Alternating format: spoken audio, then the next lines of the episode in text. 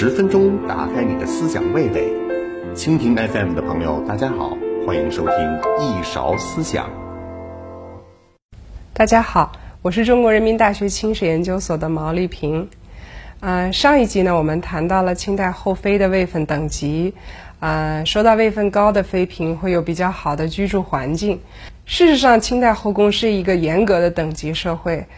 嗯，不仅居住环境啊，妃嫔们每晋升一级位分，一切的待遇都会相应提升啊。我们用一个简单的说法吧，啊，如果有幸啊，我们今天能跟大家一块儿穿越回清代的宫廷，你就会发现哪一宫修缮越到位，啊，屋内摆设越豪华，啊，衣衣着服饰越光鲜。晚间灯火越通明，冬天炭火越温暖，服侍仆从越到位，那这一宫的位分一定越高。所以我有时候觉得哈，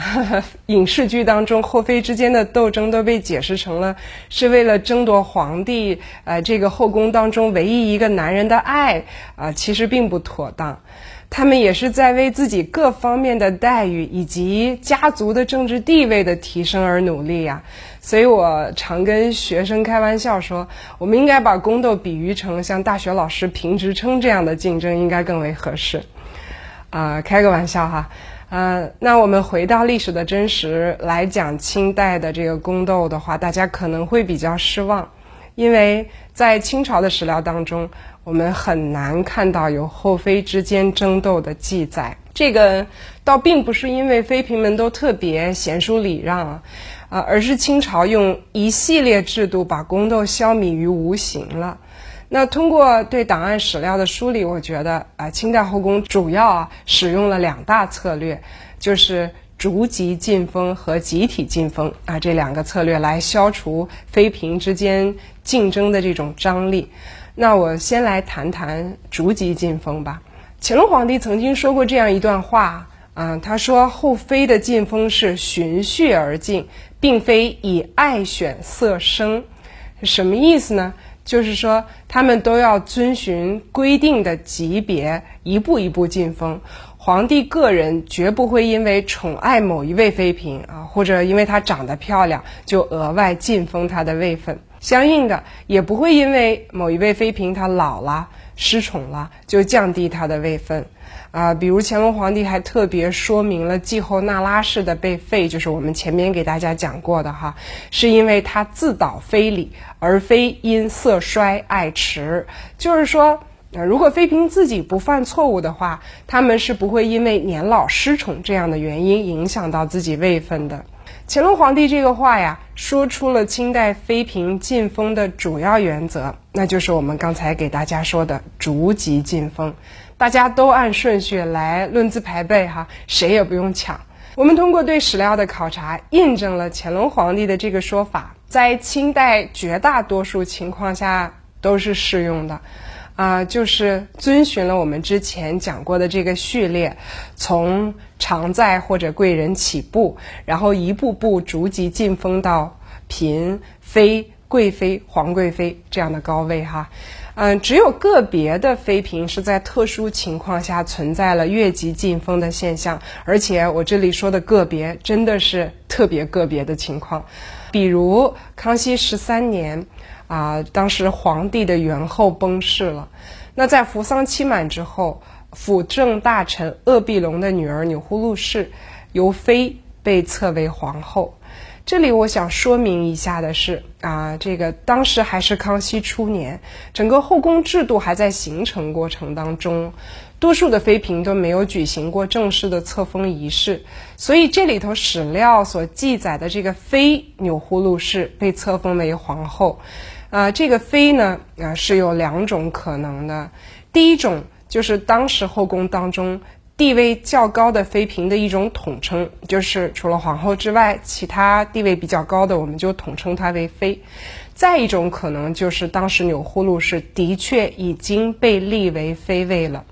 那如果是第二种情况的话，她由妃。册立为皇后，这中间就跳过了贵妃和皇贵妃两个等级，啊，是属于越级进封了。另外一个和她情况比较相似的，就是咸丰皇帝的第二位皇后，也就是我们前面给大家提到过的，大家比较熟悉的后来的慈安太后。啊，我们说咸丰皇帝由于在继位之前哈，他的原配福晋萨克达氏就去世了，所以只能将萨克达氏追封为皇后。那在咸丰帝继位之后，当时后宫无主呀。那慈安是在咸丰二年二月选秀女的时候被选入宫的，在最初选入宫的时候，慈安是被封为珍嫔，但是就在这年的五月，大家看从二月到五月啊，仅仅过了三个月之后，她就由珍嫔被晋封为珍贵妃，然后再过了一个月，就由珍贵妃被册立为皇后。慈安可以说是整个清代历史上晋封最快的后妃了，在四个月之间就由嫔晋为皇后，连跳四级啊！啊，当然这个是在皇帝即位、后宫无主这样的一个特殊情况之下的应急策略，我们不能把它看作是清代的常态哈。呃，第三位越级进封的妃嫔是同治朝的皇贵妃富察氏。同治皇帝在选择大婚对象的时候。他的生母啊，跟他自己的意见发生了分歧。当时生母慈禧太后看中了我们刚才所提到的这位富察氏，希望儿子能选这个富察氏当皇后。但是同治帝却更钟情于比较有才情的阿鲁特氏，啊，把阿鲁特氏选为了皇后。那富察氏当然也没有被放弃哈，她是被立为惠妃。但即便如此，也还是让慈禧大为不满。啊！之后，慈禧就处处打压皇后，而抬举这位惠妃。比如，呃，慈禧先是下令，呃，惠妃虽然是妃位，但是她在宫中的一应待遇都按照贵妃之力配给。在接下来的两年里啊。本来应该是由皇后主持的亲蚕礼，大家知道这个礼仪是皇后母仪天下的重要象征了。那慈禧都下令由惠妃来代为主持，其后呢就越过了这个贵妃的位分，直接将惠妃富察氏晋封为皇贵妃。按照清代的惯例，皇后健在的情况之下，皇贵妃一般不常设。这个我们在前面也给大家提到过。那慈禧的这种行为啊，对皇后形成了巨大的压力啊。当然，惠妃富察氏的越级晋封也是在太后当政情况下的一种特殊个案啊，我们也不能把它看成是常态的。那刚才我们给大家提到的这三位妃嫔，就是就我个人而言啊，是我目前在史料当中仅见的啊，在她在世的时候就越级晋封的三个案例。啊，因为还有其他的个别妃嫔是在死后受到皇帝追封的时候有越级的这个情况，啊，我们没算在内啊。但是即便这种情况也是很个别的啊，我们就不再多讨论了。那总体而言，我们可以看到，在整个清代，绝大多数妃嫔都是遵循了从常在贵人。逐步到嫔，然后妃这样的一个晋升之路，在正常的之情况之下，如果想要越级是非常难的。嗯，清代后宫秩序维持稳定的第二个策略就是集体进封。既然前面我们给大家讲了妃嫔们都是逐级进封，那么能够决定她们位分高低的，呃，就是进封的频度了。啊，因为如果逐级晋封的话，在短期内多次受到晋封，那它的位置也会比较高，啊，或者如果皇帝宠爱一个妃嫔，就频繁给她单独加封的话，那她也可能在比较短的时间内达到一个比较高的位分。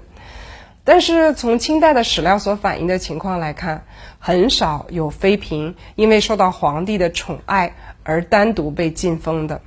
他们进封的渠道就主要是集体进封，啊，一般是在一些国家举行庆典的时候，比如呃新帝登基啊，啊新册立皇后或者皇贵妃呀，啊皇帝太后万寿盛典啊这样的机会，给妃嫔们集体进封一个位分啊，来表示庆祝和恩典。除了庆典之外啊，也有个别的皇帝会在自己年老的时候发发善心啊，觉得可能自己马上就是行将就木了，然后给后宫当中呃跟随了自己很多年，但是位分还比较低的妃嫔普升一级啊，这也是一种情况。那下面呢，我们就啊具体来谈一谈啊皇帝们是如何给妃嫔进封的。我们先以康熙朝为例吧。呃，康熙的时候，除了册立元后和第三位皇后佟佳氏是单独进行的之外，其他妃嫔基本上都是通过集体进封来提升位分的。我们在史料当中看到的第一次集体进封是在康熙十六年册立第二位皇后的时候，那皇帝同时也给其他九位妃嫔加封了位分。最后一次是在康熙五十七年。啊，就是我刚才提到的这个类型，老皇帝考虑到后宫当中有些妃嫔啊，跟随自己多年，而且还生育有子女，但是一直都没有正式的这样的名分，所以就给其中的五位册封了嫔和妃的位分。在我刚才提到的这个第一次和最后一次的中间，还有两次集体进封。虽然从史料的记载上来看，我们。没有看出来这个这一次集体进封的这个具体原因，但也都是数位妃嫔一起加封的。我们再以乾隆朝为例啊，乾隆皇帝在位的时间比较长啊，一共六十年，妃嫔进封的次数也比较多。我们能看到有记载的这个集体进封就一共有十一次，呃，比如啊，乾隆二年在册立皇后的同时，也为其他四位妃嫔加封。乾隆十三年在册立皇贵妃的时候啊，也为其他四位妃嫔加封。乾隆二十四年，这一年是皇皇帝的这个五旬寿诞，同时也是皇太后的七旬寿诞，这个举国要大庆啊，呃，所以在当时就给四位妃嫔啊进行了加封。从一共有的十一次的这个集体进封名单当中，我们发现有这样的一个特点啊。那就是乾隆朝的集体进封次数比较多，但是同一位妃嫔最多连续三次出现在这个进封名单当中就会消失，或者会被皇帝打断。啊，有的时候这种消失或者打断是因为妃嫔嗯自己没有等到这个三次以上的进封机会，她就去世了哈。啊但是更多的情况就是皇帝自己故意控制妃嫔的这个进封频度，不让他们升得太快啊，太过顺利。这里的我们就以大家比较熟悉的嘉庆皇帝的生母，就是乾隆朝的令妃为例。啊，令妃啊，她是乾隆十年的时候首次出现在这个进封名单当中。这一年呢，她是由魏贵人被加封为令嫔。那乾隆十三年，由于继后册立，前面我们说过啊，几位妃嫔都得到加封，里面也有令妃啊。这个时候呢，她就是从令嫔被加封为令妃了。但其后的乾隆十六年，啊，皇帝再为三位妃嫔加封时，其中就没有令妃，啊，直到十一年以后，乾隆二十四年。在皇帝和太后的这个万寿盛典当中，令妃才再一次出现在这个加封的名单里。这一次，她是从妃啊升为令贵妃。此后，乾隆二十六年、二十八年。皇帝也为数位妃嫔加封，啊，这个令贵妃也没有再加封，因为这个时候她其实已经没有进封的空间了，啊，因为我们前面说过，在正常的时段内，皇贵妃是不常设的，所以到贵妃啊，如果没有特殊的机会，也就很难再进封。但是令贵妃却等到了这样的机会，因为到乾隆三十年，继后那拉氏因为跟皇帝发生了冲突，被打入冷宫，啊，令贵妃。就被晋封为皇贵妃来代理六宫事务，哎，这一次啊是由于特殊情况，所以这次她是一个人单独被晋封的。此后，直到乾隆六十年，就是嘉庆皇帝要继位的时候，令妃才被追封为孝仪皇后，啊，因为她早在乾隆四十年就去世了，所以这个从皇贵妃。到皇后的进步，她是用了二十年哈，死后的二十年啊才完成的。那大家看，令妃在后宫的这个进封之路啊，其实，在妃嫔当中就算是相当顺遂的了。那她从贵人到皇贵妃用了二十多年时间，啊，都是逐级晋封的。其中最快的一次从嫔到妃也用了三年时间，而从妃到贵妃则用了十一年的时间。其后再用六年时间成为皇贵妃啊，然后死后用二十年时间成为皇后。当然，我们刚才提到，她能够晋封到皇贵妃这样的高位，是具有很大的偶然性。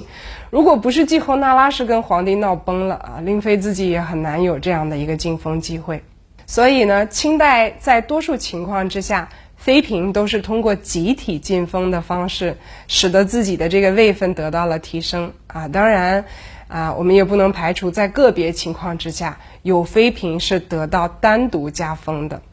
啊，除了我们刚才提到令妃啊，她在皇后缺位的紧急情况之下被加封为皇贵妃，以代理六宫事务之外，我们再给大家举几种其他单独加封的例子吧。比如在雍正朝啊。雍正朝，我们在谈他的这个妃嫔晋封情况的时候，啊，其实特别简单，因为雍正皇帝在位十三年，只有过一次给妃嫔的集体晋封，这一次还就是在他继位的时候，把自己的嫡福晋啊册立为皇后，其他五位妾室都册立为从贵妃到嫔不等，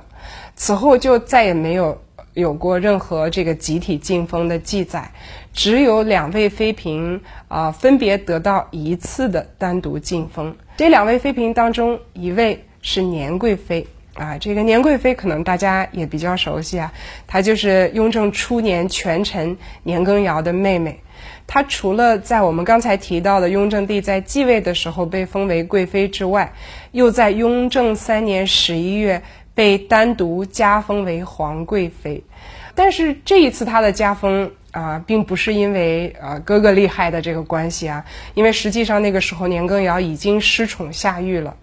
当时年贵妃已经病入膏肓啊，为了表示对她的安抚，皇帝加封她为皇贵妃，而且仅在被加封为皇贵妃七天之后啊，这位新晋的皇贵妃就去世了。清朝有不少皇贵妃的加封都是这样的情况，啊，因为我们多次说了，这个皇贵妃是不常设的哈，啊，但是在临终前啊，对于他们服侍皇帝多年啊，做一种酬劳的话，这种加封，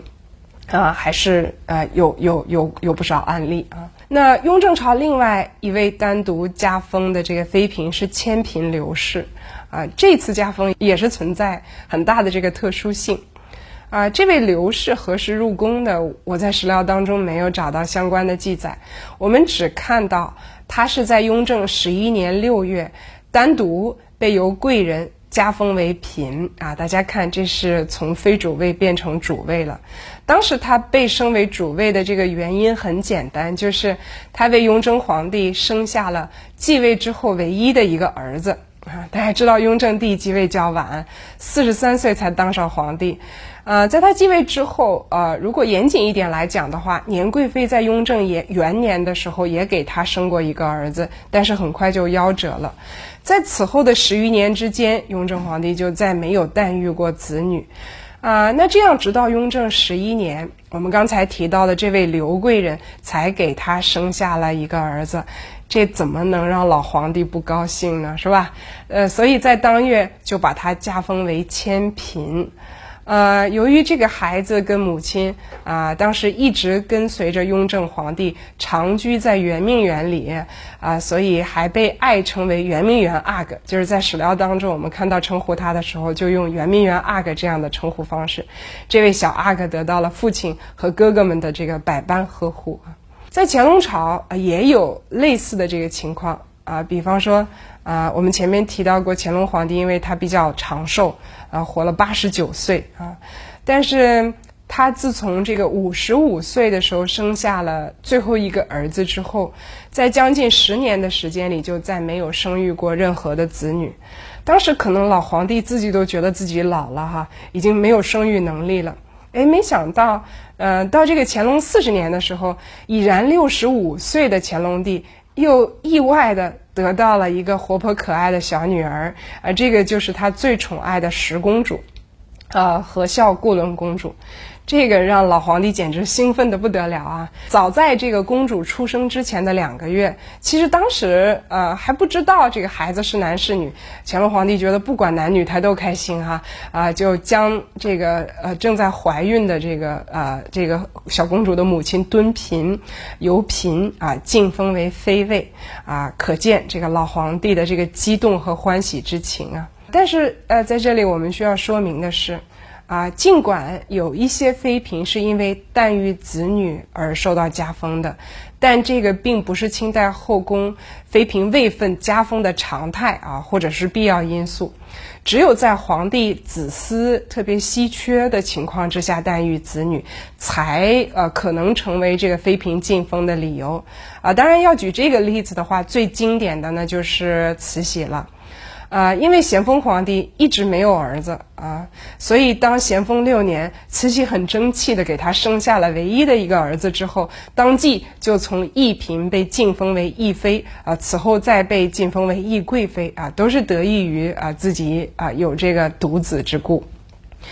呃，总体而言，这个清代多数妃嫔都是通过集体晋封的方式来提升自己的位分的。那只有在一些特殊的情况之下，才能得到单独的进封。所以我们刚才提到。集体进封和逐级进封这两大策略，在很大程度上帮助清朝皇帝消弭了因位分而引发的后妃之间的这种张力哈，就是大家谁也不要争，就等着有这种大规模庆典的机会，然后大家去按资排辈的去晋升位分就可以了。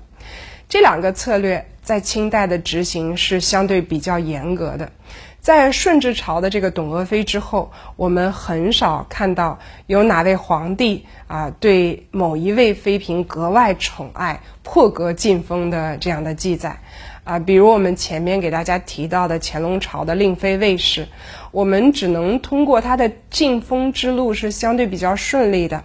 而且呢，他也在一个比较集中的时段内给皇帝生育了比较多数量的这个子女啊，一共生了四子二女，啊，这样的因素来推测他和皇帝的关系在这一段时间内是比较亲近的。对于大多数妃嫔而言，决定他们后宫地位的啊，可能就是遇到庆典次数的多少，还有他们自己寿命的长短了。所以我说啊，清代呈现给我们的真的是一部非常理性的、无情的公式。对我们讲到这里的话，好像还是忽略了一个另外一个啊比较重要的引发宫斗的因素，那就是后妃们除了要为自己和他们的家族的这个待遇而有可能进行的这种竞争之外，